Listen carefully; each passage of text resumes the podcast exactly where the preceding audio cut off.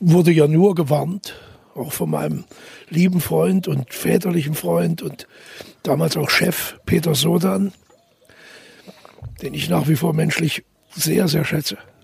Digga, das hat doch keinen Zweck, du kannst doch gar nicht vernünftig Deutsch sprechen. Was willst du im Westen? Naja, ich sage, Peter, warten wir mal ab.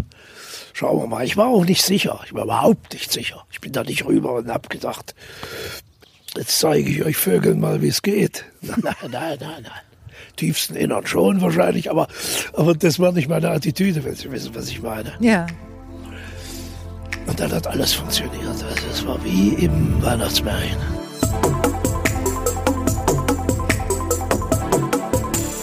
Sina Peschke trifft. Thomas Thieme, er ist einer der ganz Großen im deutschen Filmgeschäft, hat Kohl gespielt oder Hoeneß und zu seinen größten Filmprojekten gehören auf alle Fälle Das Leben der anderen, der Bader-Meinhof-Komplex, der Untergang, Babylon Berlin oder auch Unterleuten. Nichts geht ohne Thomas Thieme. Aber dafür ist er mindestens genauso scheu. Rote Teppiche mag er nämlich gar nicht und deshalb sieht man ihn auch so selten im richtigen Leben. Und da muss man auch einfach mal Glück haben. In diesem Falle bin ich das nämlich. Weil Thomas Thieme A. mein Nachbar ist und B. wir uns von unserem gemeinsamen Ehrenamt beim Kinderhospiz Mitteldeutschland kennen. Und da, nicht nur da, sagt man über ihn, der Thieme, der kann ganz schön schwierig sein. Aber sowas motiviert mich mehr. Und dann dann hatte ich noch Glück im Unglück. Im April 2020 war Lockdown. Wir erinnern uns. Wir hatten alle ganz, ganz viel Zeit, keine Termine. Und das war dann die Gelegenheit zu sagen, Herr Thieme, wollen Sie nicht mehr rüberkommen? Das Wetter konnte nicht besser sein und er kam. Es wurde die längste Folge aller Zeiten, denn wie gesagt, wir hatten ja damals Zeit im Lockdown 2020. Sie sind ein Charakterdarsteller und das schaffen nur wenige. Ja, man könnte auch sagen Selbstdarsteller. Ich wollte jetzt mit einem Kompliment einsteigen. Ist mir das jetzt gelungen oder nicht? Selbstdarsteller wäre das schönste Kompliment, was Sie mir machen können. Thomas Thiem ist also heute mein Gast. Ich freue mich wirklich sehr. Schön, dass Sie da sind. Freue mich auch. Draußen gibt es nur Kännchen. Kennen Sie das noch? Mhm. DDR-Gastronomie, ja, oder? Genau, ja, genau. Und ein bisschen davon abzulenken, habe ich Ihnen, ich habe gedacht, naja, was, was mag man, äh, wenn man so unterwegs ist wie Sie? Haben Sie noch nie getrunken? Ein Smoothie. Sie wollen noch nicht wissen, was da drin ist, gell? Ja, das schmeckt derartig gesund. Ja. Ich glaube, sowas habe ich überhaupt noch nie getrunken. Das freut mich sehr, das war der Plan. Ähm, das passt heute nämlich auch, denn wir sitzen im Garten und sollte es in der nächsten Zeit mal zwitschern oder sich ein bisschen nach Vertikutierern anhören. Das ist oder, das wirkliche Leben. Genau, schreiende Kinder ist heute alles, ja. alles mit im Programm. Äh, zwei Meter Abstand haben wir auch. Was sagt Ihr Augenmaß? Nur mindestens. So. Ich erkenne Sie kaum. Irgendwie hat die Krise nämlich auch was Gutes. Hätte ich nämlich unter normalen Umständen gefragt, Herr Thieme, hätten Sie mal Zeit für mich, hätten Sie gesagt, nein, ich muss dahin zum Dreh, ich muss dahin zum Dreh. Insofern bin ich jetzt froh, dass Sie mit mir jetzt gemeinsam im Garten sitzen. Es ist schön. Finden das ist schön, sehr schön. Ja, äh, aber Schauspieler trifft es äh, gerade ziemlich hart. Wann hatten Sie denn Ihren letzten Drehtag? Den hatte ich, wenn ich mich recht erinnere, schon im vorigen Jahr. Es sollte, das ist ja Murphys Gesetz, es sollte gerade wieder losgehen. Echt? Fünf Tage nachdem ich aus dem Rennen genommen wurde, oder der Film aus dem Rennen genommen wurde, geschoben wurde, wie das so schön heißt, hätten wir angefangen zu drehen. Und was war das für ein Film? Tolles Ding. Ich hoffe, es ist wirklich nur geschoben. Da gibt es einen sehr, sehr tollen Regisseur, der heißt Jan Schütte. Mhm. Jan Georg Schütte, glaube ich sogar. Und der macht so Impro-Filme. Da gab's äh, Speed-Dating, da gab's Klassentreffen. Das letzte, was er gemacht hat, war sogar ein Tatort mhm. mit Tatortkommissaren. Und da stehen 30 bis 40 Kameras rum. Und es wird zwei bis drei Tage gedreht. Es gibt nur Bios, also Biografien, die du erfährst, deine eigene selbstverständlich und auch zum Teil die der anderen. Und dann werden die Schauspieler aufeinander gehetzt zum Improvisieren. Und sowas machen Sie gerne? Nein. Nein, ich war noch nie ein Improvisateur. Aber äh, auch mit den Kollegen, die da mitmachen, und teilweise meine Schüler sogar dabei, äh, da kann man nicht absagen, ich muss das riskieren. Ich habe das noch nie gemacht. Ja. Und es ist ein so netter Mann und es ist auch eine tolle Geschichte. Und das Ganze ist jetzt auf Eis gelegt und wird verschoben, sozusagen. Ist, Ist verschoben. verschoben, ja. Schlimmstenfalls heißt es eben cancelled. Wie hart trifft Sie es denn? Können Sie noch gut schlafen? Ehrlich gesagt kann ich von Treffen, der Begriff, der trifft's nicht. Ich glaube, dass die in meiner Generation, die so gearbeitet haben wie ich, und auch, auch so intensiv und möglicherweise auch mit den, mit den Honoraren, dass die äh, sich im Moment dass die im Moment entspannt sein können, möglicherweise auch länger. Es gibt so eine Schicht Schauspieler, Sie wissen ja, es gibt ja eh zu viele. Es gibt, dieser Beruf ist nicht geschützt. Jeder kann es machen. Also zu meiner Zeit, wie die Alten immer sagen, zu meiner Zeit gab es vielleicht ein Zehntel An Schauspielern. an Schauspielern im DDR. Also. Jetzt gibt es Unmengen. Und natürlich gibt es für die auch ohne Corona keine Beschäftigungsgarantie. Das kann ja gar nicht sein. Und dadurch, dass es nicht geschützt ist, wie gesagt, kann jeder sagen, ich bin Schauspieler. Und wenn ein Regisseur kommt und sagt, boah, der ist geil, der sieht super aus, den besetze ich. Dann wird eben ein ausgebildeter Schauspieler von der Ernste Busch Hochschule der wird dann eben ins Glied geschickt und dann kommt der von der Straße und spielt. Und das ist eben in diesem Beruf möglich. Ich finde das übrigens ganz schön, dass das möglich ist. Rein Ja. künstlerisch gesehen. Toll, kommt immer frische Luft, kommen immer neue Gesichter, kommen neue Stimmen. Auch Stimmen, die gar nicht ausgebildet sind, Gott sei Dank, oder die gar nicht richtig sprechen können. Alles prima. Im Film Apropos Stimmen. Was haben Sie gerade für Ihre Stimme getan, besonders in den letzten Jahren, dass sie so klingt, wie sie klingt? nix. Klingt gut. Ich habe Ja, Sie schon in diversen, in diversen Dokumentationen äh, reden hören. Dachte, ich, ach, das ist doch der Herr Thieme. Schöne Stimme. Ja, da kann man ja, äh, ist ja doch mehr oder weniger angeboren. Da kann man ja, Ja. wenig, auf der Schauspielschule waren sie nicht so zufrieden. Äh, Vor allen Dingen mit Das ist der ja auch schon Aussprache. 50 Jahre her, ne? Ja, das ist genau 50 Jahre her. Richtig. Äh, Aussprache war das Problem. Stimme. Es gibt eben verschiedene Stimmen, verschiedene Schauspieler haben verschiedene Stimmen. Ja. Damit kam die Berliner Schauspielschule zurecht. Aber mit meiner Weimarer Aussprache hatten sie größere Probleme. Ja, Sie pflegen den Thüringer Dialekt bundesweit. Nein, ich pflege gar nicht. Doch.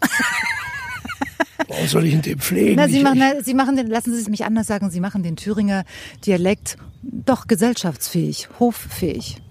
Das ist er ja nicht. Bei aller, wir können dem, Thüringer, können dem Thüringer Dialekt vieles Schönes, Volkstümliches nachsagen, aber dass er gesellschaftsfähig ist, das halte ich für, äh, für ein Irrtum. Mhm. Nein, ich pflege ihn auch nicht. Ich, Sie werden sich für Möglichkeiten bemühe, mich schon äh, sowas ähnliches wie Hochdeutsch zu sprechen. Sie Es kriegen es nicht nur hin, so- oder wie? Hä? Sie kriegen es nicht hin, oder wie? Es ist noch ein bisschen komplexer. Bestimmte Dinge, die Bayern und die Österreicher, mit denen ich ja viel zu tun hatte, haben einen großen Vorteil. Deren Sprache wird nicht hinterfragt. Wenn die Wiener da ihren Schmäh loslassen, da mit ihrem Nesterei, da am Burgtheater, boah, da sind sie alle aus dem Häuschen. Das ist auch ein Dialekt. Und zwar ein schauderhafter. Und, und wenn die Bayern loslegen, jo, Herst, oder wie die sprechen, ich kann es ja gar noch nicht mal richtig nachmachen. ne, wie Ich Sie merke schon. Das wird auch kaum kritisiert. Sachsen und Thüringen, das scheint mir das Schlimmste zu sein, was sie sich in Deutschland überhaupt vorstellen können an Dialekt. Die anderen. Und, die anderen. Die anderen. Ja, und, die anderen. und Thüringen wird bei Sachsen eingemeindet, was ich natürlich grausam finde, wie Sie sich vorstellen können. Katastrophe. Wem sagen Sie das? Ich ja, mein, aber die ja. hören es ja nicht, die Deppen. Und Sachsen-Anhalt wird auch noch mit, da kommen sie ja her mit ihrem Sender. Die werden auch gleich noch mit eingemeindet. Aber wir sind Thüringer. Das, um das nur noch mal klarzustellen. Aber ein hoffähiger Dialekt, eine hoch, hoffähige Sprache, mit der man sich in der Welt zeigen kann, ist es nicht. Ich habe neulich mit Robert Stadlober gesprochen ähm, und habe gesagt, dass ich sie kenne. Und er sagte, ja, das ist doch der, der den Hönes gespielt hat. Und Hönes mit Thüringer Dialekt. Er hat sich nicht abbringen lassen. Sag ich, ja, das werde ich Wie gesagt, sagen. ich kann es gerne nochmal, weil Sie Ja. es nicht richtig verstanden haben. Doch, ich habe es verstanden. Gerne nochmal sagen. Ich bemühe mich. Ja. Es ist nur so, es gibt die, von Brecht den Begriff Gestus. Kennen Sie den? Ja. Der leitet Den Brecht schon, offenbar ja. von Geste ab. Und ein Gestus, man sagt heute auch die Haltung. Also eine- Figur, ein Mensch, sagen wir mal Mensch, nicht eine Figur. Ein Mensch hat eine Haltung. Hönes, Mensch Hönes, hat eine Haltung. Kann man ja in seinen Auftritten sieht man ja diese Haltung. Wenn er brüllt wie ein Zahnbrecher oder wenn er heult oder wenn er hochemotionaler, geladener, dicker Mann. So, jetzt geht es nicht darum, den hübsch zu kopieren.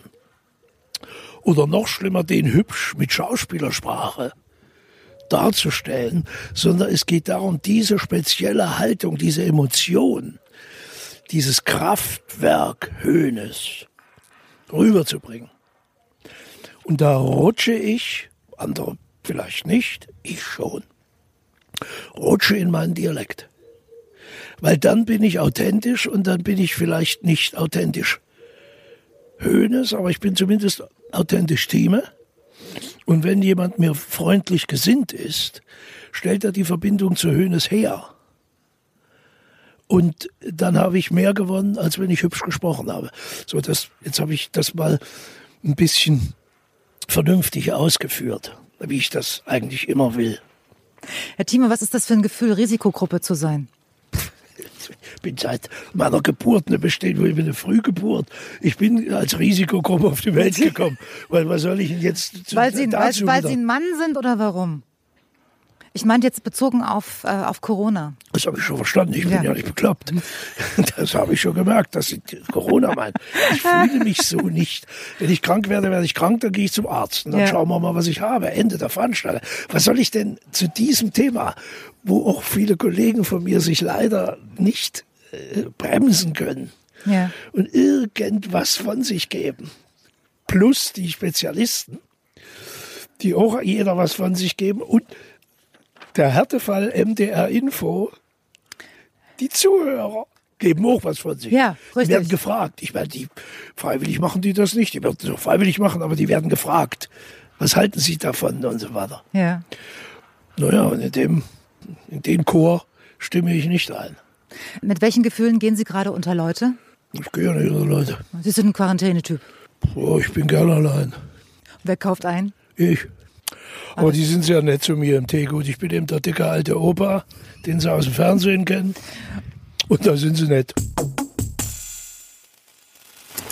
Bekannt und berühmt in ganz Deutschland, spätestens seit ihren Filmrollen, seit sie zum Beispiel Helmut Kohl gespielt haben oder in Der Untergang oder den DDR-Kulturminister in ähm, Das Leben der anderen oder wie wir gerade schon gehört haben, Uli Hoeneß und Babylon Berlin. Oh ja. Dort spielen sie den ähm, Berliner Polizeipräsidenten Karl Friedrich Zörgiebel und vor ein paar Wochen erst den Bürgermeister in der Romanverfilmung Unter Leuten, obwohl sie da gar nicht viel machen mussten, wie ich finde. Ich hatte das Gefühl, sie haben kaum geredet. Stimmt. Der, der hat nicht so viel Text. Das man Nur entgegen. gehandelt. Der hat aber gehandelt. viel im Bild. Ja. Er war von allen am meisten im Bild und das reicht mir ja schon. Ich habe äh, unter Leuten in einer Theateraufführung gesehen und bin eingeschlafen. Da habe ich gedacht, mein Gott, was wird das jetzt für ein, für ein schwieriger Film werden? Aber ich muss sagen, ich bin wach geblieben. Ja, aber das ist unfair den Theaterkollegen gegenüber. Nee, also, dass wieso? sie eingeschlafen sind, ist nicht unfair. Es steht ihnen zu im Theater. Ich schlafe auch viel ein. Also, Äh, aber wenn man den Roman kennt, tausend Seiten Roman kennt, wenn man weiß, man hat ein Theaterstück draus zu machen, länger als drei Stunden kannst du den Leuten ja damit auch nicht kommen. Man hat einen Film damit zu machen, wir sind immerhin noch, wir sind sogar unter drei Stunden. Und Sie dürfen eins nicht vergessen, der, der Regisseur äh, Matti Geschonek, der große, muss ich sagen, Regisseur, Matti Geschonek, der kann sich natürlich seinen Cast, wie man neudeutsch sagt, aus allen Schauspielern Deutschlands, wenn er auf die Idee kommt, er holt noch einen Amerikaner dazu, dann kann er den auch noch anrufen. Im Grunde kann er alle Schauspieler der Welt anrufen. dieses Gefühl hatte man auch, als man den Film ges- Ja, gesehen hat. das, das, das, ob die kommen oder nicht, und ob sie das Geld dafür haben oder nicht, das ist eine andere Frage. Ja, Aber ja. er kann sie alle fragen. Ja. Ein Theaterdirektor oder ein Theaterregisseur, der hat ein Ensemble. Das ist in Deutschland so. Und aus diesem Kollektiv sucht er sich seine Schauspieler. das ist ja schon mal, sind ja schon mal unfaire Grundvoraussetzungen. Der muss ja unter die, seinen diese Typen alle finden. Und da kann er mal einen Gast holen, einen vielleicht, mhm. ganz alter, den haben sie ja, hat ja keiner mehr heutzutage. Aber ansonsten kann man das gar nicht vergleichen. Er muss nehmen, was er hat. Ich habe es schon verstanden, aber trotzdem, wissen Sie, wenn Sie Zuschauer ja, das sind... Das klingt schon wieder so, Sie, Sie, Sie, Sie, Sie mögen wohl Theater nicht. Doch, aber ich habe Sie lieber im Film, gebe ich ganz ehrlich zu. Weil Im Sie Theater, nicht von Theater verstehen wahrscheinlich. Das, das kann sein, ja. das kann sein. Ich habe mich nicht unbedingt lieber im Film. Ich habe Glück gehabt mit ein paar Rollen im Film. Mhm. Ich hatte wirklich Glück. Ich habe ein paar richtig tolle Rollen. Ob ich so gut gespielt habe, das kann ich nicht entscheiden, aber ich habe sie auf jeden Fall gekriegt. Im Theater waren sie natürlich noch sensationell. Ich bin ja ein gefürchteter Shakespeare-Darsteller. Wieso gefürchtet? ja, das war jetzt ein Witz. Ich weiß ja nicht, ob bei SB der Humor so, so dicht gesät ist. Das weiß ich noch nicht. Das sollte jetzt ein Witz sein. Gefürchtet im Sinne von ich habe es manchmal ganz schön auf den Punkt gebracht. Es mhm. war schon eindrücklich. Das ist aber mehr will ich dazu nicht sagen. Ja. Ich habe mich Ich habe es leider verpasst. Ich habe es leider verpasst. Na, ich gebe es ja gerne zu. Ich kenne sie wirklich. Also die drei großen Shakespeares, Richard III., also Dirty ja. Rich, King Lear, also Dirty Rich in, in Salzburg, Hamburg, äh, King Lear in Antwerpen vor allen Dingen und äh, Othello in München, Hamburg. Das, das waren schon ganz, hm. ganz gute Sachen. Also meine Kategorie für Sie heißt äh, Stasi, Nazi, Mörder. So die schwierigen Typen mit Hang zur Kauzigkeit. Und da kann ich ja auch nicht dran ändern. Wenn nee. das jetzt Ihr Bild von mir ist, dann nee, können wir auch Schluss machen. das ist die Kategorie, in die ich Sie packe, zusammen zum Beispiel mit Ben Becker. Und mit denen können Sie ja auch ziemlich gut. Was ist denn das für ein hanebüchener Vergleich? Gut, ich würde sagen, so können Sie gewesen sein. Damals kannte ich Sie noch nicht. Vielleicht vor 30 Jahren. Ich, das kommentiere ich nicht. Ich kenne Becker, wie Sie wissen. Ich ja. habe mit ihm als Regisseur gearbeitet und Becker macht Becker und ich mache Team. Und dabei bleibt's. Wie sehr müssen Sie sich auch eigentlich verstellen, äh, um diese Charaktere zu bedienen? Schon wieder so eine Schauspielschulfrage. Ähm, äh, gar nicht. Weil das Talent eines Schauspielers besteht meiner Ansicht nach im Wesentlichen darin, die Dinge, die er dann nach außen bringen soll, Richard III. oder Hoeneß, mhm. um es Ihnen mal so einfach zu machen, was ich meine, ähm, diese in sich zu tragen. Und das Talent ist, du siehst, wenn ich jetzt sie spielen müsste, dann ja, gucke ich sie mir an, setze mir dann eine schicke, blonde, hübsche Perücke auf, nehme 50 Kilo ab und so. Und dann muss ich herausfinden, das ist alles nur äußerlich. Da muss ich aber herausfinden, wie ist die? Mhm. Und dann muss ich das nicht spielen im Sinne von, ach so, die geht so und die kratzt sich so. Das kann man ein bisschen bedienen mhm. für die einfacher gestrickten Zuschauer, damit die auch wissen, wen ich meine, dass ich auch Kohl meine. Da muss ich eben so ein bisschen so eine Birnenfrisur auch haben. Das ist klar. Aber das Entscheidende ist, dass ich in mir sie finde. Ich suche und dann muss ich finden. Mhm.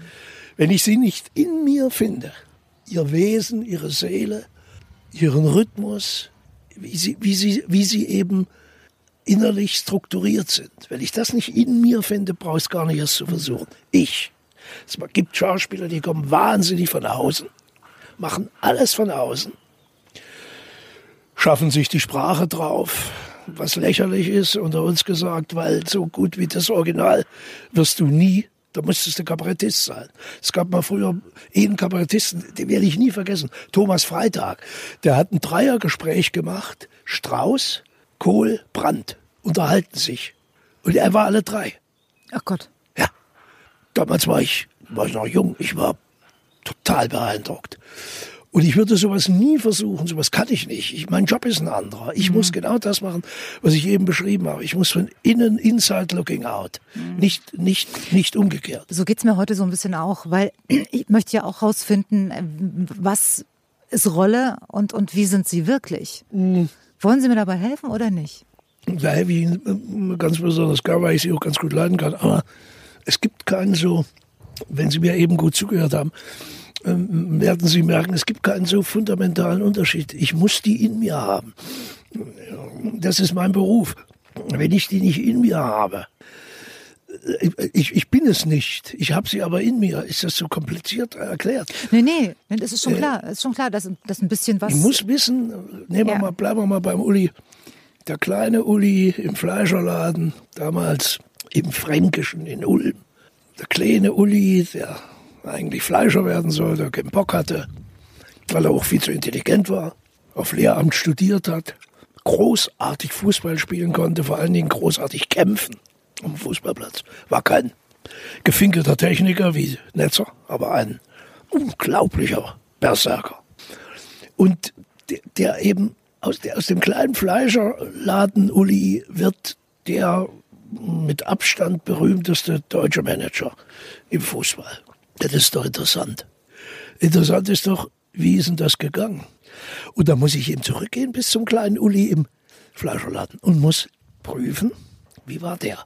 Wie ging's dem? Warum willst du auf Lehramt studieren, wenn du aus dem Fleischerladen kommst? Mhm. Was machst du mit einem Fußballtalent, was du hast? Und wie musst du dich reinhängen, so weit zu kommen? Wie musst du ackern? Wie musst du trainieren? Und wie schaffst du es mit 27 Jahren? Und da eigentlich jetzt das Interessanteste seines Lebens ein, so einen Verein zu managen. Er ist mit 27 Jahren Manager geworden. Das muss man sich mal vorstellen. Mhm. Heute sind sie mit 27 Jahren im ersten Semester, wenn überhaupt. sind Sie, sind Sie Bayern München-Fan? Nee. Sondern? Eintracht Frankfurt. Und Sie gehören mittlerweile zu den besten und gefragtesten Schauspielern, die wir in Deutschland haben. Dabei waren Sie kein, kein Spätzünder, aber ein Spätstarter. Und darüber sprechen wir gleich. Es schmeckt grausam, aber ich glaube, es ist gesund, ja. es erfrischt auch. Das ist einfach nur Joghurt mit Früchten. Furchtbar. So, ja. Habe ich mir gedacht. Herr Thieme, Sie sind 71 Jahre, 71,5. Mhm, genau, eineinhalb. 71,5 Jahre. Yes. Äh, in Weimar geboren, also ein echter Thüringer, wie wir vorhin schon festgestellt haben, und leben seit einigen Jahren wieder in Weimar, aber auch in Berlin. Ähm, ich frage mich, ich frage mich immer, wie das geht. Wahrscheinlich leben Sie aus dem Koffer oder, oder haben irgendwie Dinge doppelt oder ich bin jetzt schon am Stück fast vier Wochen hier, wegen bekannter Umstände. Ja. Und Sie vergessen nicht gelegentlich mal irgendwas oder so? Naja, vieles habe ich doppelt. Also das meine ich doch. habe ich in jeder Wohnung einen Schlafanzug. Einen, das ist gut. Ja. Manchmal auch mehrere. Aber ich habe die, die Gebrauchsgegenstände Alle hier doppelt. wie da, wie ja, man so schön sagt. ist klar. Ja. So muss es auch sein, sonst wird man wahnsinnig, gell? Ich werde nicht wahnsinnig, machen Sie sich keine Sorgen um mich. Es geht alles gut. Was verbindet Sie eigentlich, außer dass Weimar Ihre Geburtsstadt ist, was verbindet Sie mit Weimar? Weil eigentlich passen Sie eigentlich nicht in die Provinz. Äh, seid ihr in Magdeburg? Ja. Sitzt ihr in Magdeburg? Ja, ja. Da, damit fange ich mal an. Was verbindet einen? Mein Sohn zum Beispiel ist ja. in Magdeburg geboren. Ich war fünf Jahre Schauspieler in Magdeburg in einer Zeit, da hat keiner ihrer Hörer schon gelebt. Und die, die noch leben, die haben es vergessen. Also ich war da mal fünf Jahre, mein Sohn ist da geboren. Mhm. Und ich bin eben hier geboren. Mhm. Also mein Sohn, will ich damit sagen, hat überhaupt keine Verbindung zu Magdeburg. Der liebt, weil ich ihm das sehr früh nahegebracht habe, das Kloster unserer lieben Frauen. Das halte ich für den schönsten romanischen Sakralbau, den ich überhaupt kenne. Und ich habe viele gesehen, weil ich Architekt werden wollte. Ich habe die in Südfrankreich gesehen, ich habe die in Italien gesehen, in Burgund gesehen, für mich ist dieses schlichte, zurückgenommene, minimalistische Kloster da in, in Magdeburg, das ist mein, meine Traumkirche, mein Traumkloster. Das liebt mein Sohn Arthur auch sehr. Mhm. Und so bin ich eben nun mal hier geboren, wie der in Magdeburg und musste eben mich mit Goethe rumschlagen. Woher kommen eigentlich die Schauspielergene? Sind sie vorbelastet? Nee.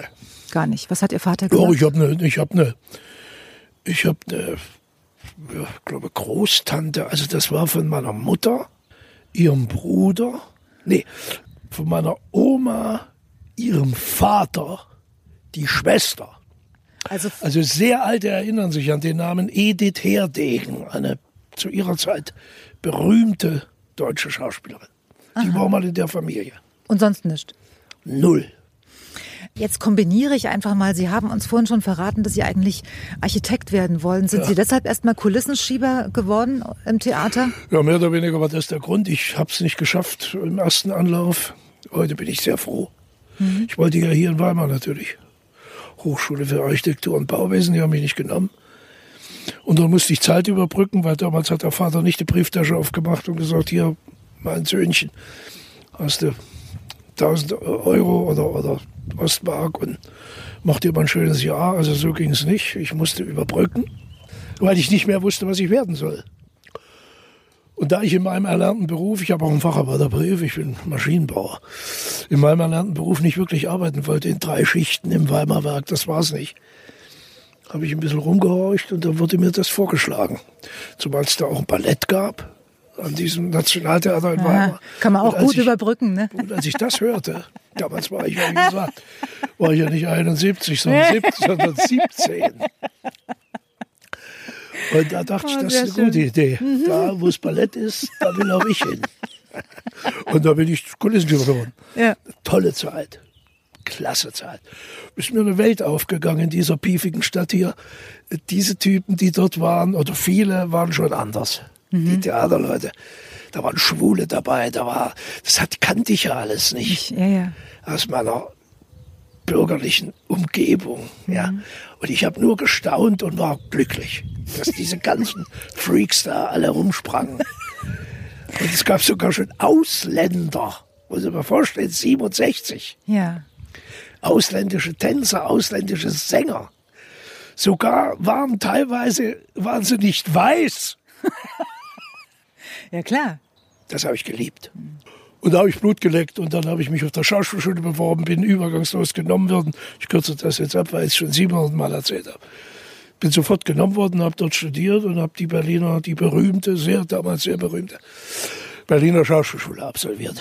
So, und äh, welche äh, ist Ihrer Meinung nach die erste wirklich erwähnenswerte Rolle gewesen? Ja, die erste. Egmont am Gerhard Hauptmann Theater Görlitz Zittau. Egmont von Goethe. Das war auch noch der Witz, dass ich aus der Goethe-Stadt kam und fliehen wollte, immer aus der Stadt. Eigentlich am liebsten. Und, ah, nee, aus der Stadt weniger, aber vom Goethe ein bisschen weg. Mhm. Ich wollte mal ein bisschen Raum zwischen Goethe und mich bringen. Und komme ich nach Zittau und kein Schwein weiß, wo es überhaupt liegt und, und spiele Egmont. So, wie ich ihn eben gespielt habe. Fragen Sie mich nicht, wie es war. Ich weiß es nicht mehr. Ich weiß, dass ich Ihnen das schon ein paar Mal gesagt habe, aber ich muss es immer wieder sagen. Und jetzt habe ich wieder die Gelegenheit, weil Sie so vor mir sitzen. Es wird ja im Alter auch nicht besser. Äh, Sie, Sie erinnern mich immer wieder an Gerd Fröbe. Oder bin ich nicht die Einzige? Nächste Frage. Ist das, äh, ist das ein Schicksal? Nächste Frage. Wieso? Ja, Warum? was soll ich dazu noch sagen? Dazu ist alles gesagt. Selbstverständlich. Er ist 88 ja. gestorben. Hatten Sie Gelegenheit, beziehungsweise... Ihn kennenzulernen? Ja. Leider nein. Gar nicht hätte ich gern sehr geschätzt. Nicht alle Filme, die er gedreht hat. Ja. Ich meine, der Mann musste ja leben, musste arbeiten. Adolf hat mal gesagt, das fand ich toll. Da hat auch so ein nassforscher Reporter äh, äh, zu ihm gesagt, ah, Adolf, so und so viele Filme, hat er auch so einen Zettel dabei. Und das waren ja nun nicht alles äh, Meisterwerke wie äh, die Blechtrommel oder waren wahrscheinlich 200 oder so oder 150, die er gedreht hat. Ja. Wenn ich nur die Meisterwerke gedreht hätte, mein Lieber, davon hätte ich nicht leben können. Und wie ist das bei Ihnen? Ähnlich. Gibt es einen, gibt's einen Film, wo Sie sagen, hätte ich mal lieber nicht gemacht? Ja. Und? Was ist das für eine? Nächste Frage. Wollen Sie nicht? Man muss doch auch dazu stehen. Wieso? Ich habe die Filme, ich bin doch nicht verantwortlich für die Filme. Und wenn ich jetzt im Nachhinein sage, äh, äh das hat mir nicht gefallen, dann fragen die zu Recht, warum hast du es da gemacht? Also die, die, die Regisseure oder die Produzenten sind so eingeschnappt. Und warum soll ich die Leute beleidigen? Die haben doch mit bestem Wissen und Gewissen gearbeitet. Ich auch. Dann haben wir es uns angeguckt. Denen hat's gefallen. Mir hat's nicht gefallen. Naja, was, was willst du da noch weiter sagen? Sie waren am Theater in Magdeburg, haben Sie vorhin schon gesagt, und auch am Theater in Halle und haben 1981 einen Ausreiseantrag gestellt, auf den Sie drei Jahre lang warten mussten. 2010. Bitte? Zwei Jahre, zehn Monate. Warum? Warum ich warten musste? Nee, warum Sie weg wollten. Ach so. Ja, weil das hätten Sie mir gefragen müssen, warum ich warten musste. Hatten das, Sie, hatten Sie oder seine Nachfolger. Es gibt ja noch genug. Es wimmelt ja noch davon. Die können Ihnen das auch vielleicht sagen. Na, ich wollte raus, ich wollte was anderes erleben. Ich wollte vor allen Dingen endlich mal äh, an ein großes, wirklich bedeutendes Theater. Was Und in Berlin hat nicht geklappt, die haben mich nicht genommen. Könnte jetzt, das wäre jetzt wieder eine Geschichte für sich. Ich hatte ein sehr gutes Vorsprechen beim Hetterle am, am Maxim Gorki Theater. Der wollte mich unbedingt. Aber da gab es andere, die wollten mich nicht. Und so war ja damals alles ein bisschen. Wenn du. Es war so, zu eng, ja. So, ja, ja. Und ich wurde 30 traue keinem über 30. Und ich dachte immer, wenn jetzt nicht, jetzt muss es nur mal, jetzt muss es mal gehen. Waren Sie damals schon Vater? Ja, ich war mit 19 Vater. Zum oh. ersten Mal. Ungeplant. Wie soll man das planen? Gut, im Osten war das ja aber nichts Besonderes. Nee. nee das war ich war ja nicht der jüngste Vater in Weimar. Ist denn Ihr Plan sofort aufgegangen, im Westen an die Theater zu kommen, an die Sie wollten? Naja, das war wirklich, also das ist wahrscheinlich der entscheidendste Punkt in meinem Leben als Schauspieler gewesen, da wegzugehen. Ich wurde ja nur gewarnt, auch von meinem lieben Freund und väterlichen Freund und damals auch Chef Peter Sodan, den ich nach wie vor menschlich sehr, sehr schätze. Der war ein Magdeburg-Mann, Chef von den Halle. Digga, das hat doch keinen Zweck, du kannst doch gar nicht vernünftig Deutsch sprechen. Was willst du im Westen? Naja, ich sage, Peter, warten wir mal ab. Schauen wir mal. Ich war auch nicht sicher. Ich war überhaupt nicht sicher. Ich bin da nicht rüber und hab gedacht, Jetzt zeige ich euch Vögeln mal, wie es geht. Nein, nein, nein, nein. Tiefsten Innern schon wahrscheinlich, aber, aber das war nicht meine Attitüde, wenn Sie wissen, was ich meine. Ja. Und dann hat alles funktioniert. Also es war wie im Weihnachtsmärchen. Mich hat Adolf Dresen, ein damals berühmter DDR-Regisseur, der exiliert war da in Frankfurt, der hat mich engagiert. Habe ich Hauptrollen gespielt bin ans Burgtheater engagiert worden, habe ich Hauptrollen gespielt, bin an die Schaubühne engagiert worden, habe Hauptrollen gespielt. Und dann habe ich gedacht, so jetzt reicht's mal wieder mit immer schön Ensemble. Jetzt machst du den nächsten Schritt. Alles, alles ein bisschen zeitversetzt. Andere waren schneller. Insofern haben Sie schon recht. Das ist alles manchmal ein bisschen spät. Ich hätte vielleicht Schaubühne mit Sicherheit früher weggehen können. Und da bin ich aber 97 wirklich, da war ich immerhin schon 50. Da bin ich dann aus dem festen Ensemble raus. Und von da an ging es richtig ab, weil ich dann auch, ich habe immer gedreht, ich habe schon in der DDR gedreht, in Lotte in Weimar. Ich, ich habe immer gedreht, aber ich konnte nie drehen, wenn Sie den verstehen, was ich meine. Ich konnte nie richtig drehen. Ich konnte nicht, was weiß ich, Mehrteiler in der DDR drehen. Hm. Das, das hätte mich Theater rausgelassen. Und im Westen genau dasselbe. Wenn ich da richtig, da, gut, im Westen war es einfach, da hätte ich einfach gesagt, ich mache Schluss. Und die hätten mich dann auch gelassen. Aber ich habe es ja geliebt. Ich wollte Shakespeare spielen. Also ich habe nie gelitten darunter, dass ich jahrelang nicht die großen Filmrollen hatte. Und als ich dann angefangen habe zu drehen, war ich genau im richtigen Alter. Ja, und irgendwann kam dann 2006 äh, das Leben der anderen. Sie sind ja Oscar-Preisträger, dafür gab es nämlich den Oscar. Ja. Ähm, wird nach so einem Preis alles noch besser? Es gibt witzige Begegnungen. Ich habe Tom Cruise getroffen bei der Beerdigung von, bei der Trauerfeier von Ulrich Mühe. Ah. Und ich spreche also unbrauchbar, sagen wir mal höflich, Englisch. Und er erkannte mich und sprach mich an und war, ich übertreibe nicht, der war begeistert. Von Ihnen? Minister, Minister, oh. Ah. Und da war Henkel dabei, der ist doppelt so groß wie, Henkel von Donnersmarck ist doppelt so groß wie. Wir müssen es vielleicht nochmal erklären, weil Sie den, den, Kultur, den Kulturminister gespielt Kulturminister haben. Kulturminister Hempf, Stasimann, genau. ja. Mhm. Und, ja. und das hatte der gesehen und war ich dachte, der, der kriegt sich gar nicht mehr ein. Und der, der lange äh, Henkel von Donnersmarck stand daneben und musste alles übersetzen, weil ich ja nicht verstand so richtig. Und ich wollte auch nicht Englisch antworten, das wäre so peinlich. Habe ich ja. Deutsch geantwortet, das hat er dann wieder übersetzt. Ja.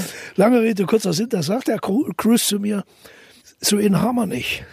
Ich kenne keinen in ihrem Alter, das ist noch schon wieder 15 Jahre her, da war ich noch kein Opa. Ja. Wir haben so ähnlich, kommen Sie doch, kommen Sie doch nach Amerika. Sagte, ich wohne ganz schön und Sie können bei mir wohnen. Ich besorge Ihnen eine Agentur und ich verspreche Ihnen, wenn ich mich irre, haben Sie nichts verloren, dann fahren Sie einfach wieder zurück und, und machen wieder Deutschland. Ich bin aber fast hundertprozentig sicher, wenn Sie hierher kommen und ich helfe Ihnen dabei ein bisschen, das wird. Das war ein schönes Erlebnis. Und dann? Ja, bin ich zu Hause geblieben, natürlich. Ja, ja warum? warum? Ich nehme mal an, dass ich nicht der Einzige bin, dem Sie mal sowas erzählen. Das glaube ich nicht. Oh. Meinen Sie wirklich? Sie kennen, Sie kennen die Branche nicht so gut wahrscheinlich. Ja, das klang, also für mich klang das, wenn Sie das so erzählen, nach einem äh, gewissen Interesse. Ja, das ist, das war aber auch sehr persönlich. Ich meine, Cruz ist wie ich Schauspieler, hm. weil er ist auch Produzent, klar, der ist klar Welt, ja. Weltstar. So hätte der schon Connections gehabt, mich da zu pampern so ein bisschen ja. und mich reinzubringen. Aber ich, es war mir auch irgendwie zu spät und, und gleich dahin. Es gab da eine Anfrage, da wollten sie ein Remake machen von dem Ding. Das wird ja gerne mal gemacht, dass deutsche Stoffe, auch die Til Schweiger-Filme sind ja zum Teil gecovert worden. Und dann wollten sie sowas machen. Das ist ja dann kein Remake, das ist ja eine Coverversion. Hm. Und, und wollten sie machen. Und das war der, nicht der Maler, Jackson Pollock. Es gibt auch einen, gab auch, der ist tot, einen Regisseur Pollock. Mhm. Vorname vergessen. Tolle Filme gemacht. Und der wollte mich, obwohl ich Deutscher bin, äh, für diese Rolle in einem amerikanischen Film, für die Adaption dieser Rolle. Es wäre nicht das Gleiche gewesen wahrscheinlich. Habe nie ein Drehbuch gelesen, weil er gestorben ist. Sydney heißt er. Sydney Pollack. Schauspieler auch. Ja. Er war tot. Naja. Und, und, der Cruz und der Cruz hat sich auch nie wieder gemeldet. Nach, Nein, nach so ist die. Mhm. Sie, sie sind so süß. So ist die Branche nicht. Da meldet sich keiner zweimal. Vielleicht, wenn ich Marlon Brando wäre, hätten sie vielleicht zweimal gemeldet. Selbst bei Marlon Brando haben sie sich manchmal nicht wieder gemeldet. Also, das ist, das ist keine Romantikerveranstaltung. Und ich bereue das überhaupt nicht. Ich hätte mich wahrscheinlich gar nicht wohlgefühlt. Ich wäre da drum gestolpert da in Amerika und hätte vielleicht sogar ein bisschen was hingekriegt. Das traue ich mir schon zu, dass ich, wie einige andere deutsche Schauspieler, die ja auch ein bisschen was hingekriegt haben, anders kann man es ja nicht bezeichnen. Es ist ja nie einer richtig durchgestartet. Herr Thieme, rote Teppiche mögen Sie nicht. Ich habe sie noch Das ist eine falsche Formulierung. Ich habe sie noch nirgendwo ich, gesehen. Ich betrete sie ungern. Genau. Bis ähm, gar nicht. Was mögen, was mögen Sie denn? Gute Getränke, gutes Essen und gute Rollen. Aufmerksamkeit ist doch für und gute Menschen wie Sie. Aber Aufmerksamkeit ist doch für Schauspieler äh, sowas wie ein Grundnahrungsmittel. Ach so? Ja. Hm, für mich nicht. Nicht. Ich habe genug. Oder so. Aufmerksam. Ja, ja, ja. Ich kann mich nicht beklagen, bin nicht zu kurz gekommen. also, ich, ich, ich, will damit nicht sagen, dass alle, die da auf dem roten Teppich rumspringen wie die Geisteskranken, dass die äh, alle zu kurz gekommen sind. Aber es mag sein, dass sie sich zu kurz gekommen fühlen. Sie müssen mal einen fragen, der, ich nenne keinen Namen, der auf dem roten Teppich zu Hause ist und müssen den mal fragen, warum er es macht. Weil eine logische Erklärung gibt es mit Sicherheit nicht. Es muss irgendwas ja, gut, aber aus dem Reich der äh, aber, aber, aus einer anderen Welt sein. Das mag, das mag sein, aber trotzdem finde ich jetzt mal unabhängig von, von der Schauspielerbranche, ist doch ähm, ja gegen einen Branchentreff ab und zu jetzt nichts einzuwenden, oder? Nein. Das, okay. Ich bin ja auch nicht Chef der Vereinigung zur Abschaffung der Branchentreffs. auch das interessiert mich nicht. Mich interessiert weder der Branchentreff selbst noch ihn nicht zu besuchen. Es ist überhaupt nicht mein Thema. Das ist das Drama für Sie jetzt. Nee. Ich kann dazu wenig beitragen. Ich interessiere mich nicht für Preise, ich interessiere mich nicht für einen roten Teppich und ich interessiere mich nicht für Branchentreffs. Mhm. Ich interessiere mich auch nicht so wahnsinnig für Kollegen. Mhm. Ich interessiere mich für Menschen, für komische Menschen. Für komische Menschen? Ja, ja Menschen, selten, selten, wenn ich Herrn Werner zum Beispiel, unseren Fotografen, hier die ganze Zeit beobachte, da habe ich mehr davon. Als wenn ich den Kollegen XY zum 80. Mal treffe und der mir wieder erzählt, wie hoch seine Honorare sind. Erstens kriege ich da nur eine Wut, weil ich ihn mit Sicherheit für unbegabt halte. Und was habe ich denn von dem ganzen Gequake? Außerdem lese ich ja viel, sehr viel. Zurzeit Stanislav Lem, Witzigerweise, weil ich für den Herbst was vorbereite. Ja. Stanislav Lem. Kennen Sie den? Nee, ja, nie den gehört. müssen Sie mal lesen. Den habe ich mit 17 gelesen. Das fand ich irgendwie abenteuerlich. Kein Wort verstanden. Letztendlich. Jetzt lese ich den mit 70. Das ist ein Genie. Das ist ein Philosoph. Das ist ein Psychologe. Das ist ein sensationeller Autor. Was schreibt er denn? Science Fiction nennt man das heute. Mhm. Früher hieß es utopische Romane. Sterntagebücher, Solaris heißen die Hauptwerke. Ich habe den ignoriert. 60 Jahre ungefähr gedacht, ah, den gibt's. Jetzt bot mir jemand an, Stanislav Lem zu lesen. Pole. Lange tot. Und da habe ich das gelesen. Damit beschäftige ich mich und es tut mir leid, auch wenn ich wie ein Misanthrop rüberkomme, aber das interessiert mich mehr, als wenn XY mir erzählt, wie schön es äh, äh, beim Branchentreffen in Baden-Baden war. Ich würde mich jedenfalls manchmal freuen, Sie dort zu sehen, weil ich bin öfter mal da und gucke so. Ja, Sie müssen da auch hin. ja. Sie müssen dort ja, ja. Ihre, Ihre Opfer abfangen. Sie habe ich ja auch so gekriegt. Das freut mich sehr. Hm. Wenn ich nicht hier nebenan wohnen würde, wäre ich nicht gekommen. Ähm, Herr Thieme, Eins ist ja klar, Sie haben mit Theater angefangen, machen Sie jetzt nicht mehr ganz so oft. Äh, Sie, Sie, drehen lieber Filme und sind dann, weil Sie zu den besten Schauspielern gehören, die wir haben, Sie werden auch noch nicht mal rot, das ist schön, bei Babylon Berlin dabei. In, in dieser Serie spielen Sie ja den Berliner Polizeipräsidenten Zörgiebel. Karl. Karl Friedrich Zörgiebel. Nee, nur Karl. Nein, Friedrich heißt er auch noch. Echt? Na, klar. Oh, da habe ich ja. nicht genug studiert. Mhm. Herr Thieme, diese Serie hat drei Regisseure. Ja. Was haben die richtig gemacht, dass diese Serie auch international quasi durch die Decke ging? Schwer, schwer zu beurteilen von, von, als Schauspieler. Das sind gute Regisseure, glaube ich. Das ist schon wichtig. Die hatten ein sehr gutes Setting, also sehr gute Umstände. Wir waren in der glücklichen Lage, wie mein Freund Matti Geschonek, jeden anrufen zu können. Mhm. Mit einer Einschränkung, sie mussten die Gage halbieren, die da mitmachen durften. Ach so. Ja, man war eben nicht so sicher, wie das, wie das, äh, wie das sich kommerziell dann darstellt. Also haben Sie es auch für die Hälfte gemacht? Ja, klar, natürlich. Ja, in meinem Alter ist es ja nur, ehrlich gesagt, nicht mehr so rasend wichtig, da äh, immer die, deine Gage durchzudrücken, was mir übrigens im Wesentlichen gelingt. Es es ist viel wichtiger, dass mir die Rolle gefällt. Hm. Ich bin seit sieben Jahren Rentner. Also normalerweise wäre ich aus dem Verkehr gezogen. Also ähm, deutsche Geschichte ist ja nicht immer der leichteste Stoff, aber ähm, ich, ich, glaube, der Erfolg der Serie hat auch damit zu tun, dass sie vielleicht zur richtigen Zeit kam. Fragen Sie mal Herrn Tückwer, weil äh, er meinte das. Ich habe ein Vorgespräch gehabt mit, mit Tom Tückwer und da hat er zwei Sachen gesagt. Da hat er, glaube ich, zwei Volltreffer gelandet. Erstens, es ist die Zeit der Serien. Das war vor fünf Jahren ungefähr, als wir das Gespräch geführt haben. Mhm. Das hat sich total erwiesen. Es gibt ganze Firmen, die wie Netflix und so weiter.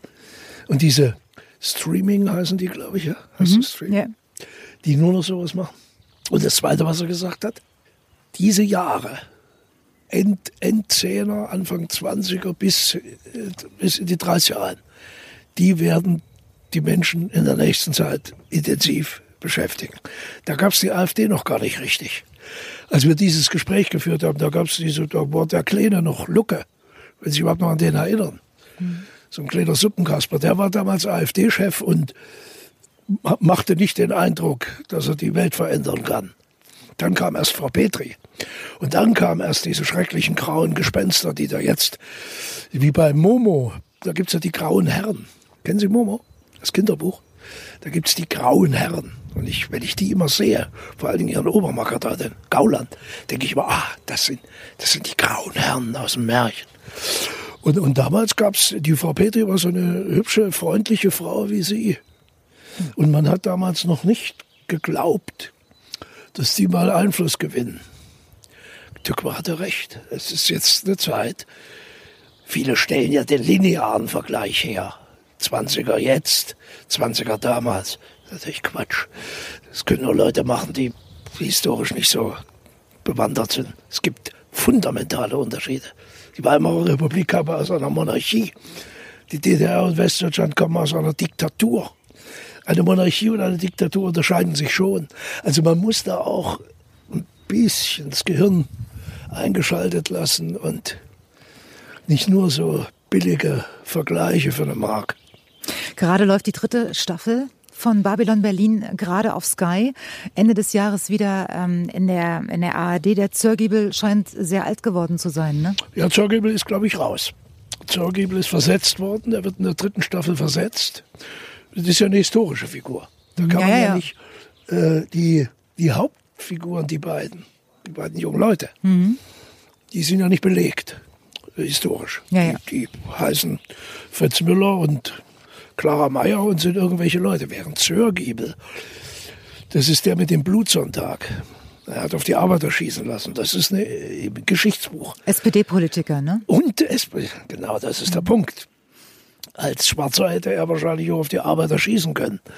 Als Roter war das ein Unding und das wurde ihm bei seinen eigenen Leuten zum Verhängnis. Und dass er Sozi war, wurde ihm bei den Schwarzen zum Verhängnis. Und er war nicht mehr gesund, er war alt und er war wahnsinnig erschöpft. Das sieht man im dritten Teil auch, würde ich Ihnen dringend empfehlen. Ja, ich habe nicht, also Sky kann ich nicht, aber ich warte einfach. Es kommt ja bald. Ja, genau. Und äh, mal auch auf Zörgiebel gucken, das ist nicht die attraktivste Männerfigur, spielt ja Benno Fürmann mit. Da hat man ja von vornherein schon das Spiel verloren, optisch. Aber es ist hochinteressant, wie dieser alte Mann, die letzte, ein Tier, ein kraftvoller Mensch, hochintelligenter Mann, wie der abgebügelt wird und wie der dann im Grunde wegschleicht, mhm. nach Köln versetzt wird. Ich habe noch ein Gespräch geführt mit Tom Tückwer beim Synchron äh, Synchronisieren der dritten Staffel. Da sagt er plötzlich, sag mal Thomas, ich glaube, du bist durch ich glaube, der, der Zörgübel ist durch. Ja, da ist auch Klaus ja durch. Der ist ja versetzt worden nach Köln und der Historische kommt auch nicht wieder. Na, dann müssen wir mal irgendwie gucken. Ohne Zörgübel, Mensch. Kann ich mir jetzt gar nicht richtig vorstellen. Aber wissen Sie, äh, was, ich, süß, was, ich, was ich sehr schade fand, dass Herr Brandt so schnell ja. raus musste. Sie wissen, ja? Naja, ich verstehe jede Frau, ich verstehe jeden Zuschauer, der Brand liebt. Brand ist großartig, ein ja. großer, der wahrscheinlich der einzige in seiner Generation, der einen Aristokraten spielen kann, mhm. der einen Menschen spielen kann, der wirklich aus besseren Hause kommt. Der kommt ja aus sehr guten Hause. Es hat ihm auch nicht geschadet. Es ist ein gewisser Vorteil für seine Karriere auch gewesen. Also wir reden hier von, von Matthias Brandt, dem Schauspieler, Sohn. Äh, der Sohn von Willy Brandt. Ja, ganz groß, ganz großer Schauspieler. Also ich habe das auch so bedauert. Der ist ja noch vor mir weg gewesen. Ja, ja, nach der ersten Staffel quasi. Ja, weil sein Haus in die Luft geflogen ist. und, und da, sie den, da sie den auch so gerne behalten wollten, ja. haben sie auch versucht, ich weiß nicht, drüber nachgedacht, ich weiß nicht, ob ernsthaft, aber drüber nachgedacht, dass der irgendwie halbtot rausgezottelt wird aus dem Haus. Ja. Und dann ist er äh, zwei, drei Folgen im Krankenhaus, er wird immer mal reingeschnitten, da ist er mit Mull zugepackt. Und irgendwann steigt er wie Phoenix aus der Asche in den Rollstuhl und spielt weiter. Das haben sie aber dann äh, doch nicht gemacht. Damals waren sie auch noch, das ist auch eine historische Figur. Ja. Das, da waren sie noch, glaube ich, noch ein bisschen pingeliger. Jetzt müssen sie, weil das sind historische Romane, mhm. die Vorlagen, und ja. du kannst keine historischen Romane allzu allzu filmen. Da schlafen die Leute wie sie im Theater, schlafen die, die Leute ein. Du musst, du musst da ein bisschen Schmackes reinbringen. Irgendwas musst du machen. Darum kommen auch viele neue Figuren. Die Merit Becker ist ja dazugekommen, mhm. der von mir sehr geschätzte Ronny Zerfeld. Genau. Äh, das sind tolle Leute, die gibt es nicht als historische Figuren, die, die müssen das Ganze, die müssen eine gewisse Bluterneuerung da auch reinbringen. Äh, Herr Thieme, für mich sind Sie der beste Beweis dafür, dass es äh, im Alter immer besser werden kann. die nun wieder. Zumindest beruflich. Wie sieht es denn privat aus? Nächste Frage. Ähm, Oder haben Sie keine mehr? Doch. Da kann ich auch noch einen Monolog, ich kann mal einen Osterspaziergang aufsagen oder so. Ist ja die Zeit. Ach nee, wenn Sie senden, nicht mehr. Sie sind ziemlich gut befreundet mit Iris Berben, ne? Das kann man so sagen, ja. Was, was verbindet Sie mit ihr? Weil Sie erscheinen mir total gegensätzlich. Sie, diese filigrane, also trotzdem starke Frau und Sie, so holter die Polter, Thomas Thieme mäßig. Da sieht man mal wieder, wie viel Sie von Menschen verstehen. nämlich gar nicht. Aber da muss man dann Journalist werden, weil da bleibt ja auch nicht weiter übrig. Herr Thieme, was verbindet Sie mit Iris Berben? Wollen Sie es mir verraten? Ja, es gibt so ein paar Leute, mit denen verbindet mich was, was ich nicht wirklich beschreiben kann. Iris ist eine einfach eine ganz tolle, tolle Person. Eine, und da ist mir die Attraktivität und der Erfolg ist mir ehrlich gesagt vollkommen wurscht. Das, das macht sie ja für andere, das macht sie ja nicht für mich. Macht sie ja nicht für mich hübsch. Aber sie ist sehr, sehr intelligent. Sie hat Kraft. Hm. Ist, das ist ja kein Geheimnis. Sie macht vor allen Dingen keinen Strauß zwei Jahre jünger als ich nur. Eine unbeschreibliche Kraft. Für den Beruf, für ihr Privatleben, für unglaublich viele Sachen. So im, im Bereich Menschen helfen. Politisch von einer absoluten Position, die sie nicht verlässt. Es ist, geht wahrscheinlich schneller, wenn man das Negative von ihres versucht rauszuarbeiten, weil es da nichts gibt, außer dass sie meiner Ansicht nach ein bisschen zu viel arbeitet. Und Sie sind immer noch per Sie, ja. oder? Da mache ich mir manchmal ein bisschen Sorgen, wie sie, wie, wie sie ackert. Das Verrückte ist, das ist ja für so eine hochattraktive Frau, die schon als 20-Jährige da fett mit dem Popo gewackelt hat im Fernsehen, dass okay. die mit 70 so, so, so, gut wird. So, ja, praktisch in ihrer Generation mhm. konkurrenzlos. Das, ja, Wissen Sie, woran ich immer denken muss, wenn ich äh, Iris Berben sehe? Nee. Die zwei himmlischen Töchter. Kennen Sie das noch? Ja, klar. Also, das war doch das, was sie ja, mit Papa gemacht genau, hat. das meine ich doch. Sie genau. ist die andere aber auch genauso süß. Ingrid Steger. Ja, die hat, ist ein hochtalentiertes Mädchen. Die hat nicht so viel Glück gehabt, ne? Die hat sich ein bisschen falsch eingerichtet, sagen wir mal so. Ja. Das gibt es ja in unserem Beruf leider. Ich kenne ein paar so große Talente, die ich auch alle sehr geschätzt habe, die einfach wirklich krachen gegangen sind. Das ist schade. Ähm, Gibt es aber in jedem Beruf, außer vielleicht bei Journalisten. Die was werden wundert in ihrer was, Biederkeit. Was, was, haben Sie gegen Journalisten? Gar nicht. Kenne zu wenig. Aber Sie wollen mich immer ärgern. Aber Sie schaffen es nicht. Nö. Herr Thieme, Sie haben mal gesagt, Sie sind nicht so eitel, wenn es um Ihre Optik geht, sonst schon. Ja, in meinem Alter kann man das ja dann langsam auch mal sagen. Ich, ich glaube, ich bin ein ziemlich schlauer Hund. Ich habe wahnsinnig viel gelesen und es war nicht umsonst. Manchmal, wenn ich mich mit Kollegen, und es gibt ja sogar Kollegen von mir, die gehen in Quiz-Sendungen äh, und zu, zur Thematik Goethe oder zur Thematik Brecht oder zu, zu so einer Thematik, in so Fernsehquiz-Sendungen. Da fällt mir nichts dazu ein. Ich meine, ich kenne die ja und ich weiß, dass das, also entweder tricksen sie da rum oder so und versuchen da irgendwie äh, sich als Spezialisten, da, da käme ich nie auf die Idee, mich für irgendwas als Spezialist auszugeben. Muss aber andererseits sagen, dass ich über ein paar Dinge schon in der Lage bin, mitzureden. Vor allen Dingen in meinem, in meinem Bereich und, und im Fußball. Eintracht Frankfurt, wenn ich mich recht erinnere. Jawohl. Sie haben, und das weiß ich mit, mit ziemlich großer Sicherheit, auch ein großes Herz für Kinder. Denn uns beide verbindet. Ach so, für Kinder. Äh, was haben Sie jetzt gedacht? So was, was, haben, was haben Sie jetzt gedacht? Nein, nicht pädophil. Das, das ist so, so dreist werden Sie nicht. Und so weit können Sie mich auch nicht mit Feuerwehr verwechseln.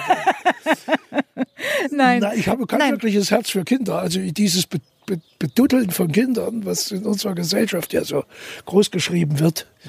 Huddeldudel, das Kind bestimmt, wo es lang geht und so, das ist nicht meine Gangart ich mag Kinder genauso, wie ich Erwachsene mag. Oder eben auch nicht, wenn sie mir auf den Keks gehen. Aber das ist ja oft so, gerade wenn, wenn die Kinder nicht so beduttelt werden, dann... Äh, ähm, dann ja, werden sie für dann, uns dann, ein Fall, meinen Sie?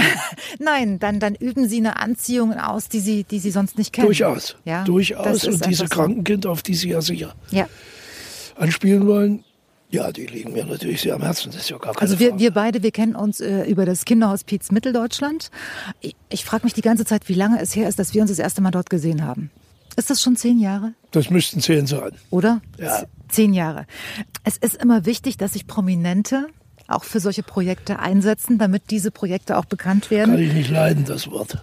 Aber warum haben Sie sich denn jetzt äh, fürs Kinderhospiz entschieden? Weil das ist ja auch ein Projekt, was nicht so ganz ohne ist. Man hat dort äh, mit Tod zu tun, mit, mit, mit äh, todkranken Kindern, mit den ganzen Schicksalen, den Familien und so weiter. Also Sie hätten sich ja auch was anderes aussuchen können, was ein bisschen Aber liebe, liebe Frau Peschke, das ist doch alternativlos. Wenn man angesprochen wird darauf, und ich war ehrlich gesagt verhältnismäßig unbeleckt mit solchen Sachen. Ich wusste gar nicht, dass es sowas gibt.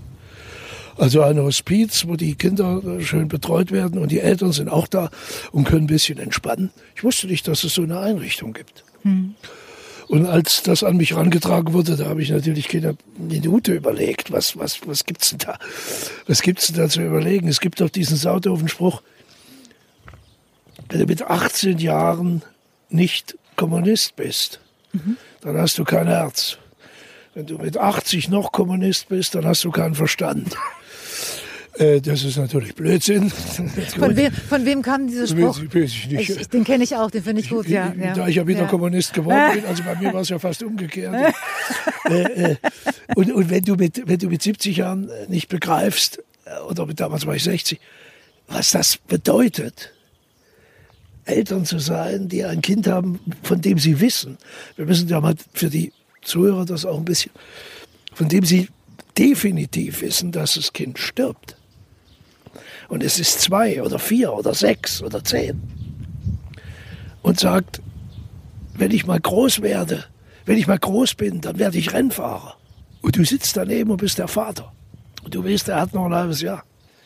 Also es geht mir so in, ins Zentrum. Da, da konnte ich nicht, ich konnte ja wenig beitragen, ich kann ja niemandem helfen.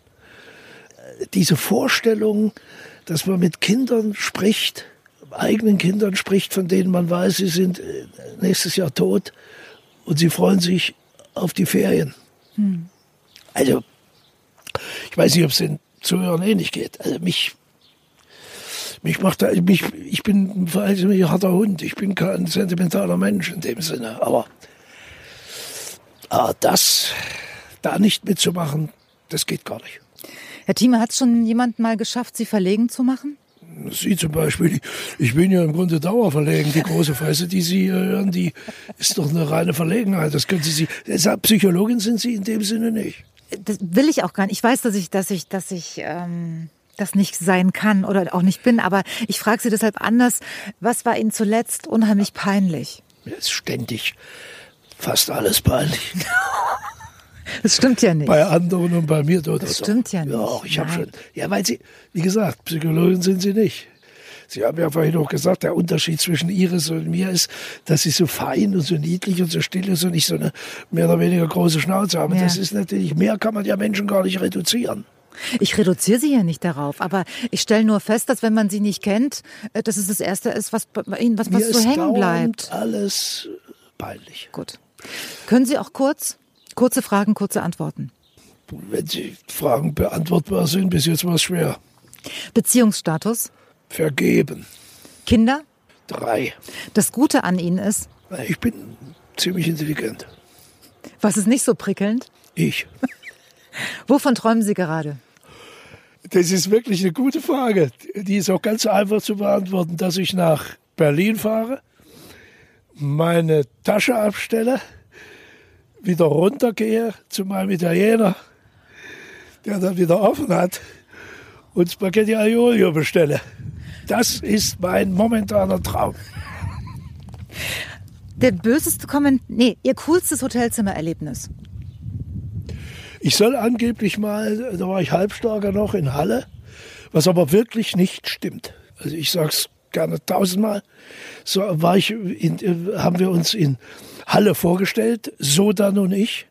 Der wurde Chef, ich wurde sein Lieblingsschauspieler. Und wir mussten in diesem Interhotel übernachten, was in Halle direkt am, am Bahnhof ist. Ich weiß nicht, ob ihr das kennt. Wir kamen ja aus Magdeburg. Und da haben wir übernachtet und am nächsten Tag wollte ich wieder rein ins Zimmer, mittags. Hatten wir den Termin und ich wollte wieder zurück, da haben sie mich nicht mehr reingelassen. Hier los. Nein, Sie kommen da nicht äh, mehr rein in dieses Zimmer. Da habe ich doch gemietet, das Zimmer. Nein, so ein kleiner ostsonaler Hotellöffel da, was weiß ich. Sie Potzau. Sie Potzau. Sie Potzau. Gibt's nicht. Auf Hallensisch. Ja. Sie Potzau. Ja, sagt er. Und ich denke, was ist denn der jetzt? Ich sag, was ist los? Du hast so nicht mehr alle. Wieso nennst du mich Potzau? Gut. Und dann hat er sich so zweimal so rechts, links, ob jemand zuhört, hingekackt und breit getreten. Hingekackt und breit getreten. Entweder hat er das Zimmer verwechselt oder er hat, es hat ihm jemand was erzählt. Angeblich habe ich in das Zimmer gekackt. Ich wollte es jetzt nicht sagen. Ja, gut, was soll, was soll ich denn sagen? Ich habe es mir ja nicht mehr angucken dürfen. Der hat es mir ja nicht gezeigt. Ich hätte ja sagen können, so, Kamerad, Potzau geht jetzt mit dir da hoch. Ja. Und dann sagst du mir hingekackt und breit getreten. Nein, ich flog stande Peter aus dem Hotel raus, weil ich angeblich hingekackt und breit getreten hätte. Ich habe in meinem ganzen Leben noch nie in ein Zimmer ge gekackt. Ich habe schon vieles im Zimmer getrieben. Ja, und Sie konnten diesen Knoten auch nie lösen. Also Sie konnten nicht herausfinden, was da Ja, los war. Du, ich war Mitte 20. Das war mir dann auch ehrlich gesagt. Egal. Außerdem ist es für die Legendenbildung. Man hätte es veröffentlichen sollen. Sowas ist doch immer gut. Es gibt doch viele Kollegen, die durch solche Erlebnisse überhaupt in die Charts gekommen sind. Die sind nur deswegen in der Super Illu, weil sie hingekackt und breit getreten haben. Als Schauspieler kriegst du die sonst gar nicht so mit. Ja, ist doch so. Hätte ich mal machen sollen. Ja. Verpasst. Herr Thieme, Bio oder konventionell? Ja, schon konventionell. Zu spät für Bier. Hammer oder Handwerker? Machen Sie es selbst oder holen Sie jemanden? Hammer, Hammer, Hammer. Sie machen selbst. Nee, achso, Hammer ist selbst machen. Ja. Nee, nee, Handwerker. Hund oder Katze? Hat viel gewechselt. Jetzt bin ich wieder beim Kätzchen. Paris oder New York? Ah, ist das schwer. Das ist die schwerste Frage überhaupt, weil das sind die beiden Städte. Echt? Und Rom. Also Rom fürs ganz Romantische, Paris so für schön und New York für Wahnsinn. Äh, New York zu alt, ich kann es ich, ich kann's mal rational versuchen. New York zu alt. Mir jetzt nicht. Also wenn ich jetzt dort wäre, wäre es gerade richtig. Ich sag, Ja. gehen auf der Straße. äh, ähm, also für New York zu alt, für Paris zu arm. Also da zahlst du dich ja dumm und dämlich, wenn du dort leben willst. Und für Rom auf Dauer zu unromantisch? Nee, für Rom, für- ja, ja, ja, vielleicht. Im Grunde genommen für alles drei ist zu alt. So schlecht bin ich jetzt aber Für nicht. Kurzbesuche, Kurzbesuche. Ja. Bei allen dreien. Wie, wie ist das, wenn Sie romantisch sind? Das, das interessiert mich jetzt echt. Nächste Frage. Gut. Tattoos oder Piercing? Na, Tattoos, also das ist Haben ja Sie noch, eins? das andere ist ja, nein, ich bin dieser Sache mehrmals entkommen. Es war immer mal in bestimmten Situationen meines Lebens, wo ich nicht so äh, Herr meiner Sinne war, war ich immer mal kurz vor einer gefährlichen. Und da bin ich aber Gott sei Dank besoffen eingeschlafen und dann hat sich keiner mehr an mich rangetraut. Nein, ich bin, Sie vielleicht, haben Sie was? Nix. Wie die Jungfrau. Das kann ich nicht prüfen. Sie könnten es bei mir ruhig prüfen. Also, Ja. und wenn Sie, Ma machen wir erstmal hier zu Ende und Ja, dann ja, reden wir nochmal. wollen, Ja. Ähm, was ist bei Ihnen immer im Kühlschrank? Milch, fettarme Milch, Joghurt, Butter, keine Biere, Wein. Wofür geben Sie zu viel Geld aus? Für gar nichts. Ich bin ziemlich bedürfnislos. Auf Ja, für meinen Italiener. Wenn es wieder richtig schön wird, kann mich der Italiener schon, wenn ich eine gute Woche habe, viermal anlocken. Und dann äh, sind es schon jedes Mal, äh, da sind schon mm, so 60, 70 viermal weg. Ja, das ist dann viel Geld. mit wem würden Sie gerne mal eine Nacht durchmachen? Also so Party, Regen. Nichts mehr. Ich möchte mit niemandem mehr eine Nacht durchmachen. Wenn überhaupt, dann vielleicht mit Trump, weil ich mal äh, rauskriegen äh, gerne würde, was mit dem wirklich los ist. Und wenn man ihn abfüllt, was schwer ist, glaube ich, der ist ja Tier. Aber wenn man mit dem zwei Flaschen Wodka trinkt und dann ein bisschen selber noch in der Lage ist, vielleicht muss man heimlich Wasser trinken, damit er voll ist, dann wird er mich schon eine Nacht mit Trump. Das ist eine außergewöhnlich seltsame Gestalt. Spielen würde ich ihn auch gerne, aber da bin ich nicht groß und gewaltig genug. Das muss ein Ami machen. Der ist ein Ami. So ist kein Deutscher, oder kennen Sie einen Deutschen? Da war ja selbst Kohl ein Pipifax gegen dieses Monster, oder? Ja? Ja. Der, der geht wie sein eigenes Denkmal. Ja? Weißt du, so, so gehst du, wenn du weißt, Ich habe die ultimative Bedeutung in dieser Welt. Ich bin eins. Ich weiß nicht genau, wer dann kommt.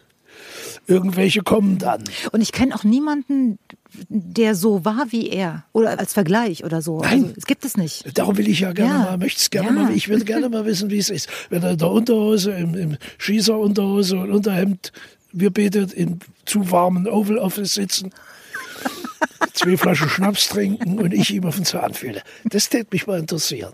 Da würde ich sogar mal wieder eine Nacht durchmachen, was ansonsten bei mir nicht mehr oft passiert. In welcher Beziehung sind Sie ein Spießer? In jeder. Weil ich ein Spießer bin. Nee, Sie sind kein Spießer. Doch, ich bin Spießer. Gut, Sie waren pünktlich. Ich bin immer pünktlich, ich gehe nicht mehr fremd, ich äh, saufe nicht mehr richtig. Das heißt, Sie sind mal ich habe fremdgegangen? keine Ansichten mehr. Das heißt, Sie sind früher mal fremdgegangen? Nächste Frage. In wen waren Sie mal heimlich verliebt, den wir vielleicht sogar kennen? Ich weiß, was Sie jetzt hören wollen. In Sie, aber, aber nur bedingt. Nein, äh, ich, kann Sie jetzt schlecht fragen, weil damals war das noch nicht so. Ich, normalerweise frage ich auch immer, welches Poster hat früher über Ihrem Bett gehangen? Das gab's ja noch nicht. Naja, Rolling Nee. Stones ohne Ende. Ach so, In doch, meiner ja. Kinderzimmer natürlich. Ach so, Ich hatte die ganzen vier Wände voll. im Hab ich mir Kinderzimmer. alles besorgt, ja. Sie sind 48 geboren. Ja. Warten Sie mal, Kinderzimmer 58, war ich gern- 68. mit- naja, mit- doch, mit das klingt dann 18. so. Hm. 18 ungefähr kamen die. Nee, da war ich 16, da kamen die. Gut, ich habe nichts 62 kamen die, glaube ich, da war ich 14. Ich habe nichts gesagt. Satisfaction Ja. war ich 14 oder 15. Ihr fiesester Kinderstreich. Nee, du hast ja die Frage noch gar nicht gehört. Was? In wen ich heimlich verliebt war. Ja, genau. Denke ich gerade, na, berühmt, Ja. platonisch. Ne, so, so verschossen, so ein bisschen verknallt. Fällt mir keiner mehr ein. Nix, alles weg. Daran siehst du, wie alt ich bin. Ihre erste große Liebe hieß? Fällt Ihnen das noch? Irene. Äh, Ihr erster Kuss war wo? Am Haus der Frau von Stein in Weimar. Ihr erstes Auto war ein? 3B. Die längste Zeit, in der Sie einer Frau treu waren?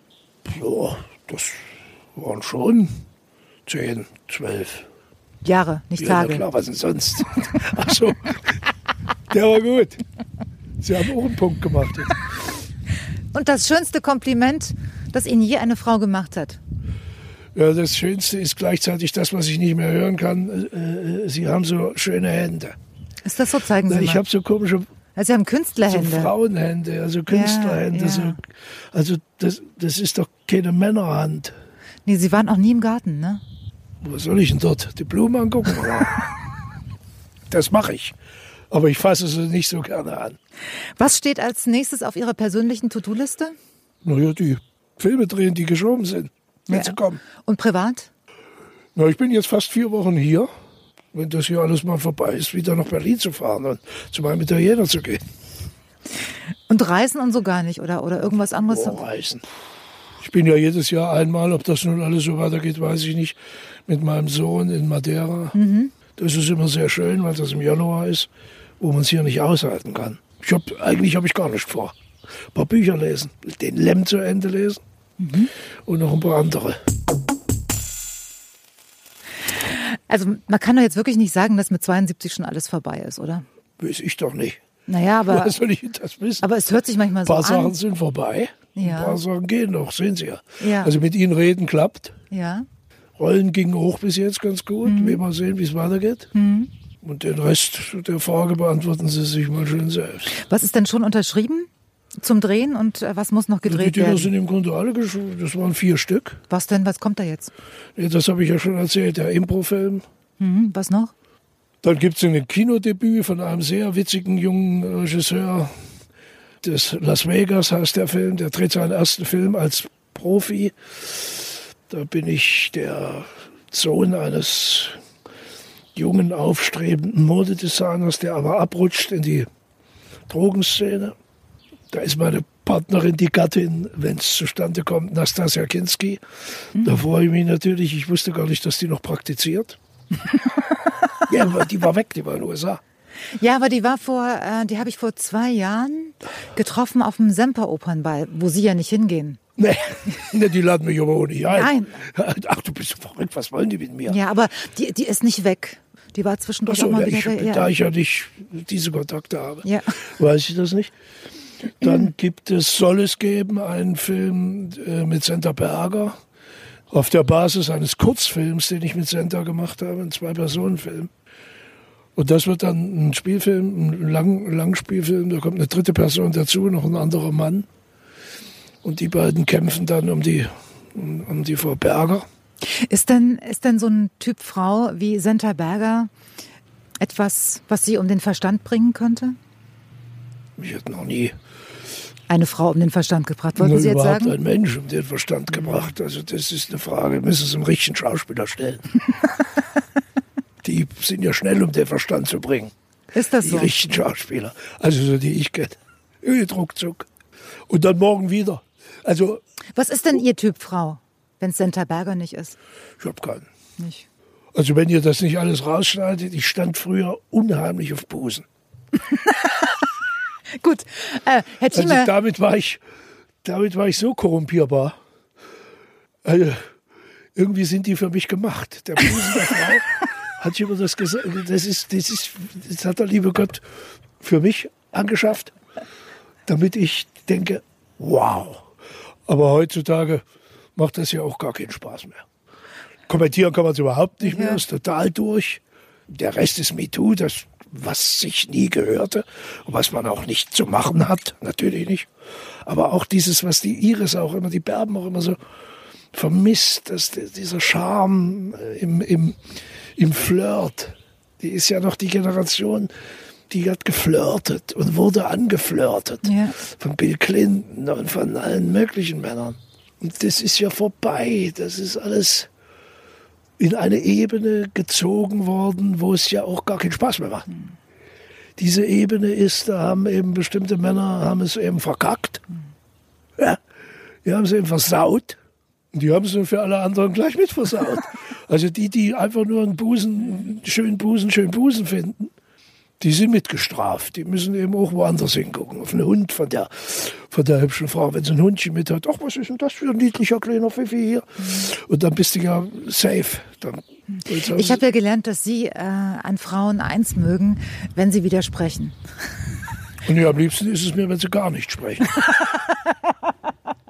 Herr Thieme, da, da, schreiben wir uns auf, da schreiben wir uns auf. Ein besseres Schlusswort gab es noch nie. Da, wo wir jetzt aufgehört haben, fangen wir beim nächsten Mal an, okay? Was für nächstes Mal? Naja, zum, zum 80. oder so. Ach so. nee, das schaffe ich nicht. Ach doch. Ich sag ja. Ich lege mich nicht fest. Gut. Dann ich bin jetzt schon ein halbes Jahr älter, als mein Papa je wurde. Ach so. Die Gene, die Gene. Ich weiß es nicht. Aber mit so einem Smoothie, den ich Ihnen heute gemacht ja, habe. Ja, wenn ich das öfter machen muss, dann ist die Suizidgefahr größer, als dass ich, dass ich normal Herr Thieme, es reicht. Es ja. reicht. Es reicht. Machen Sie es gut. Ja, machen, machen Sie es auch, auch gut. schön gut. War schön mit Ihnen. Mit Ihnen auch, Frau Peschke.